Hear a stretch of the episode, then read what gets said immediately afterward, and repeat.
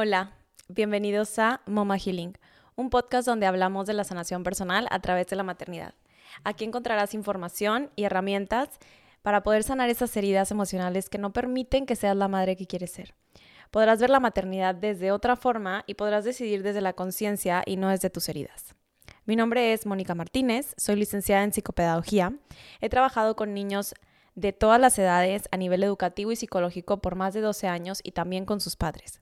A los 19 años me embaracé y me convertí en madre soltera. Pasé por mucho tiempo pensando que yo estaba sola en estos temas emocionales de mi maternidad por el escenario en el que yo me embaracé y me convertí en madre.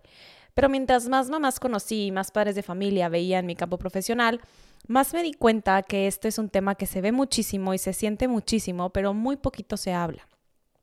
Poder desbloquear tu poder materno o paterno es importantísimo, especialmente si tienes hijos. Es por eso que me propuse abrir la conversación para poder ayudar a muchas madres a convertirse en la madre que siempre quisieron ser y poder sanar esas experiencias que las marcaron de por vidas. Ser una generación que redefina el término maternidad y que ponga alto las tradiciones que suprimen emociones y no nos dejan vivir la maternidad con plena libertad y sin culpa. El tema de hoy es sobre la caja negra. Si escuchaste el primer capítulo del podcast, sabrás que me refiero al inconsciente. Nuestro inconsciente emocional es muy importante en nuestro potencial maternal, pues la esencia de nuestro ser comienza a fundarse en nuestros padres y se esconde dentro de esa delgada línea entre lo consciente y inconsciente de nosotros mismos. Nuestros padres, los que nos tocaron, sean buenos, malos o ningún tipo de padre que nos haya tocado, lo que tenemos en nuestra infancia, todo eso influye y radica en el centro de quienes somos. Qué fuerte, ¿no? Pensar que todo lo que somos está fundado sobre nuestros padres o nuestros cuidadores. Nuestro inconsciente, nuestros pensamientos y nuestra mente entera es algo brillante, tan complejo y asombroso que se vuelve nuestro propio enemigo. Al nacer, nuestro cuerpo y mente tienen una mente en concreto igual que todos los seres vivos, y es sobrevivir. Y aunque pienses que somos seres como muy evolucionados, maduros y ya tenemos todas las necesidades que se podrían necesitar para sobrevivir de manera física, pues el cerebro no lo ve así, el cerebro sigue buscando sobrevivir en el mundo en el que se desarrolla. Y así como dicen que el primer paso siempre es aceptar, en este caso es igual, cuando aceptas que tu cerebro tiene mucha información emocional que está usando solo para sobrevivir y no para vivir con una plena inteligencia emocional, entonces puedes empezar a hacer cambio dentro de tus mismas conductas, como persona y por supuesto como madre. Cuando te encuentras eh, en un estado depresivo, inconforme, de culpa o simplemente quieres un cambio de perspectiva para poder vivir tu realidad y tu paz, necesitas aceptar, necesitas ver tu realidad y eso implica, a veces, la mayoría de las veces, abrir esa caja de recuerdos, de ideas y perspectivas del mundo que tienes dentro de lo más profundo de tu ser. A veces es muy difícil, porque la culpa, el miedo, las inseguridades, a veces hasta pensar que no creemos en nosotros y en nuestros recuerdos, los estándares elitistas y moralistas en los que vivimos no nos permiten realmente aceptar lo que sentimos en el momento en el que, lo, en el que vivimos algo, ¿no? En nuestra infancia. Pero bueno, este tema de por qué nos es difícil sentir realmente lo que sentimos, lo tocaremos en otro capítulo. Volviendo a lo que guarda nuestro inconsciente. Cuando nacemos, como dije anteriormente, estamos aprendiendo a sobrevivir. Pero esa palabra y sus actos de lo que significa, pues han cambiado durante cada año, cada década, y han cambiado lo que significan para el ser humano. Conforme el mundo cada vez se vuelve más seguro en términos físicos para vivir, la supervivencia que comenzamos a aprender entonces cambia. Y lo que antes era aprender a sobrevivir para que tu cuerpo funcionara y estuviera sano y estuviera bien y pudiera seguir en este mundo, ahora debemos de aprender a sobrevivir de manera emocional, de manera social y de manera económica. Qué loco, ¿no? Pensar que lo que era natural, el instinto de sobrevivir, de comer, de cuidarte, de refugiarte de las temperaturas, del clima, de buscar refugio, se ha convertido aunque sean los mismos términos de qué te alimentas, en dónde te refugias, pero en temas emocionales, no físicos. Y aunque los físicos siguen estando ahí conforme el mundo evoluciona, pues se suprimen un poco más porque ya no son el primer instinto que sale como para sobrevivir, ¿no? Lo primero que buscas. De buscar comida, en una tormenta o refugio en una tormenta, esto se ha solucionado de tal forma que aprendemos a sobrevivir en un mundo 100% social. Las necesidades físicas, en la mayoría de los casos, y digo la mayoría porque aquellos que pueden escuchar este podcast seguramente tienen un pan en su mesa, eh, porque están desde la comodidad desde su celular o su computadora, en su carro, en su casa. Sin embargo, sé que hay partes del mundo que todavía no llegan a esos privilegios y sus instintos de sobrevivir siguen siendo 100% físicos en un mundo 100% social.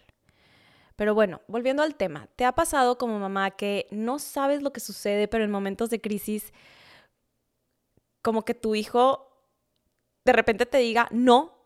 En un momento de paz, de repente tú voltees, pidas algo de buena manera y tu hijo te dice no quiero. Y entras en un estado como de piloto automático y reaccionas y después entra el arrepentimiento, entra el momento de por qué le contesté así, por qué pero es que también él me está como retando diciéndome que no. Bueno, antes de seguir con esto, creo que viene un pensamiento y lo tengo que decir.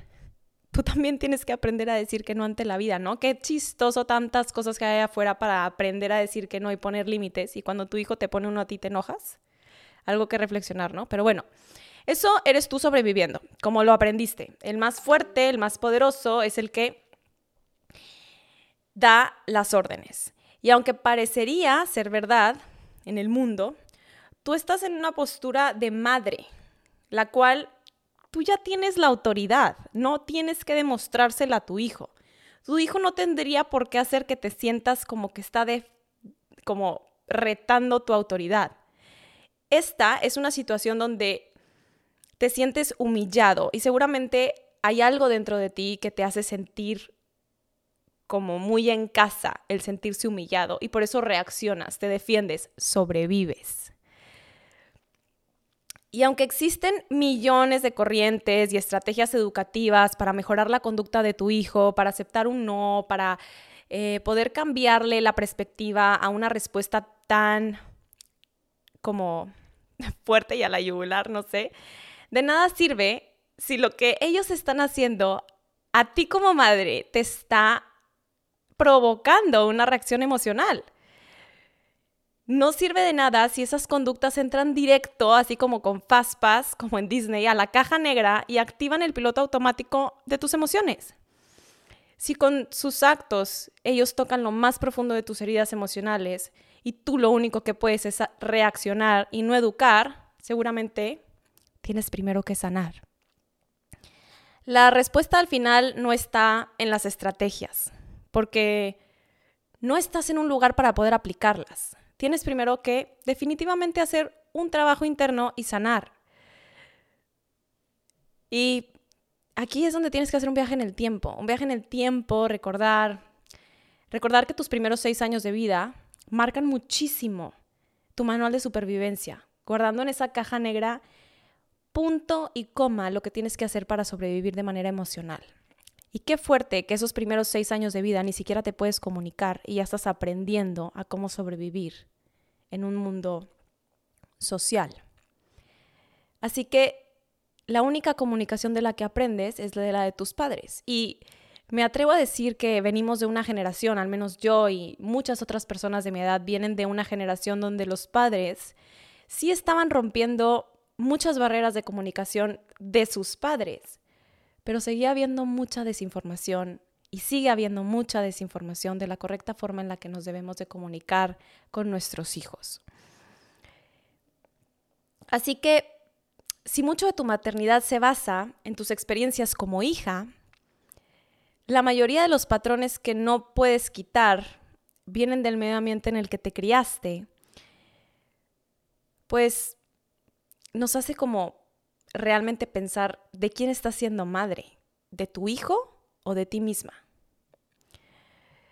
Y voy a contarte una analogía que me encanta para explicar cómo se forman estas heridas emocionales y por qué nos afecta tanto nuestra manera de vivir.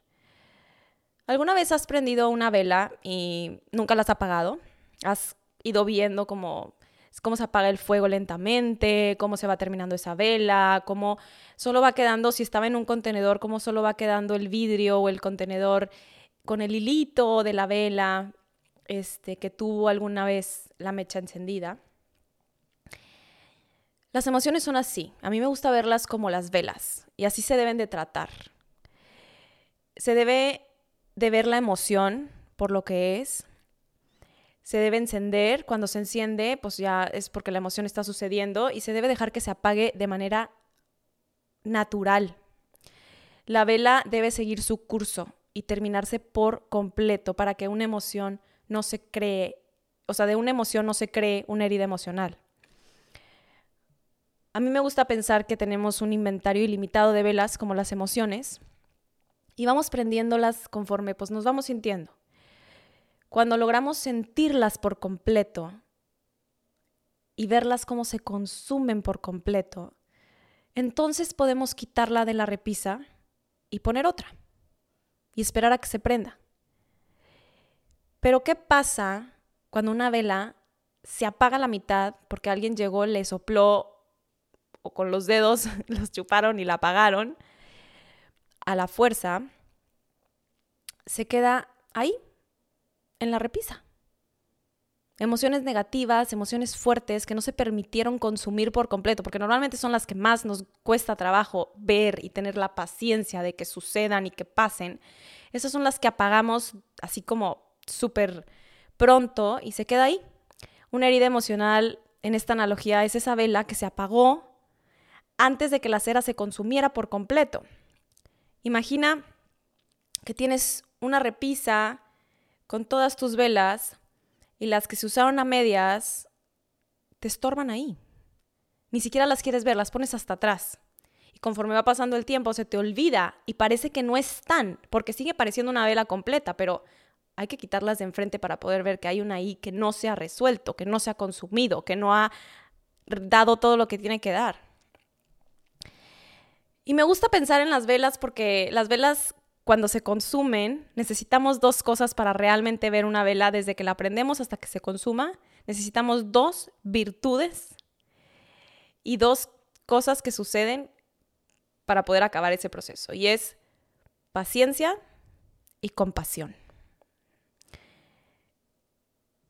Tener esa, ese, ese, la emoción que tenga esa hipnotización que te da el fuego, que te quedas viendo hipnotizado hasta que se apaga, con compasión, con entendimiento, con empatía y también tener paciencia para poder esperar a que se consuma al 100%. Ahora pues vamos a poner esta analogía de la vela a un momento un poco más real, un poco más común, donde se crea una herida emocional. todas esas veces en las que te dijeron, no es momento de llorar, guárdate lo que estás sintiendo, no le agregues drama a la situación, ay ya, por favor, supéralo. Todas esas veces que se prendía una vela y la apagaban por completo tus autoridades emocionales y sociales, tus padres, tus tíos, el bullying de la escuela, todos esos momentos emocionales que no te permitiste sentir y que te enseñaron que hay que ignorar la vela, apagarla por completo y dejarla ahí. Pero no te, no te enseñaron que hay que dejarla fluir para que se vaya. Y aquí no me refiero a que hay que gritar, patalear y actuar de acuerdo a esto negativo que sentimos. Me refiero a una palabra muy en concreto, acompañamiento. Cuando somos madres y no somos capaces de acompañar la emoción de nuestro hijo es porque tenemos una vela ahí que no hemos resuelto y que al momento que yo trato de acompañar a mi hijo se vuelve a prender. Y digo, chin, ¿qué hago? No sé qué hacer, otra vez hay que apagarla. Porque no tengo la paciencia, la compasión, ni siquiera entiendo ya por qué esa vela estaba ahí, porque ni siquiera le puse nombre, ni de dónde venía. Si no podemos acompañar a nuestros hijos en sus emociones, hay algo que no hemos resuelto. Y ahí es donde entra ese rincón es donde está el inconsciente, la puntita, la frontera entre lo consciente y lo inconsciente de nuestras emociones. Ese rincón de velas apagadas, consumidas a medias, apagadas a la fuerza. Una vela se prende para oler su aroma, para ver su luz. Hay que hacer eso con las emociones. Hay que entenderlas, hay que verlas, hay que aceptarlas. Por más dramático que pudiera parecer la situación. Las emociones las tenemos, las tenemos que dejar fluir para no bloquear, porque entonces es donde se atoran las cosas. Y se van dejando y se van volviendo parte de nuestro método de supervivencia en nuestro inconsciente, en nuestra caja negra, en nuestra repisa lo más atrás que se pueda, que ya ni siquiera entendemos cómo es que nosotros nos convertimos en eso. ¿Cómo es que a nosotros nos duele tanto que nuestro hijo nos diga, no quiero hacer eso, no me quiero bañar, no me voy a ir a dormir, no voy a tirar la basura? O sea, que nos respondan no, ¿cómo puede ser que nos duela tanto que nos respondan no? Si eso es lo que venimos tratando de enseñarles, ¿no?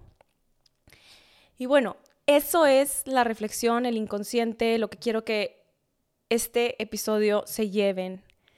Si algo te está prendiendo a ti tu vela, una emoción de lo que tus hijos están haciendo, es momento de sanar y no te sientas culpable porque no lo hiciste antes. Al revés, siéntete bendecida por saber que tus hijos están enseñándote lo que tienes que trabajar dentro de ti. Por eso se dice que una mamá vuelve a nacer, porque vuelves a reaprender todo. Eso no significa que vuelves a nacer sin nada de lo que has vivido. Esas heridas siguen ahí, aunque te hayas convertido en madre. Sigue habiendo una niña que no resolvió sus emociones. Sigue habiendo un adolescente que le rompieron el corazón y su mamá no quiso hablar con ella. Hay que realmente hacer un trabajo interno en nuestro inconsciente y acceder a él para poder empezar a sanar. Así que esta vez te invito a que si te gustó mi analogía de las velas, tomes tu libreta, escribas unas cuantas velas que siguen ahí sin a medio gastar y que le pongas etiqueta. Esta vela fue cuando mi papá me gritó, esta vela fue cuando nadie me volteó a ver, esta vela fue cuando traté de decir lo que pensaba y me dijeron que no importaba. Ponerlas. Poner, primero empecemos por etiquetar esas velas que estuvieron a medio consumir para poder volverlas a aprender y ver las consumirse con compasión, con paciencia. Te invito a que hagas este ejercicio. Taguéame en mis redes sociales, tómale una foto, ponle Vela Challenge o lo que tú quieras ponerle, hashtag lo que quieras. Eh, y empecemos a hablar de esto, empecemos a platicar, mándamelo por DM, lo que tú quieras. Empecemos a hablar de esas velas, empecemos a sanarlas, ¿ok? Em, las veo en el siguiente capítulo. Gracias por escuchar este segundo capítulo. Em, que tengan un hermoso día.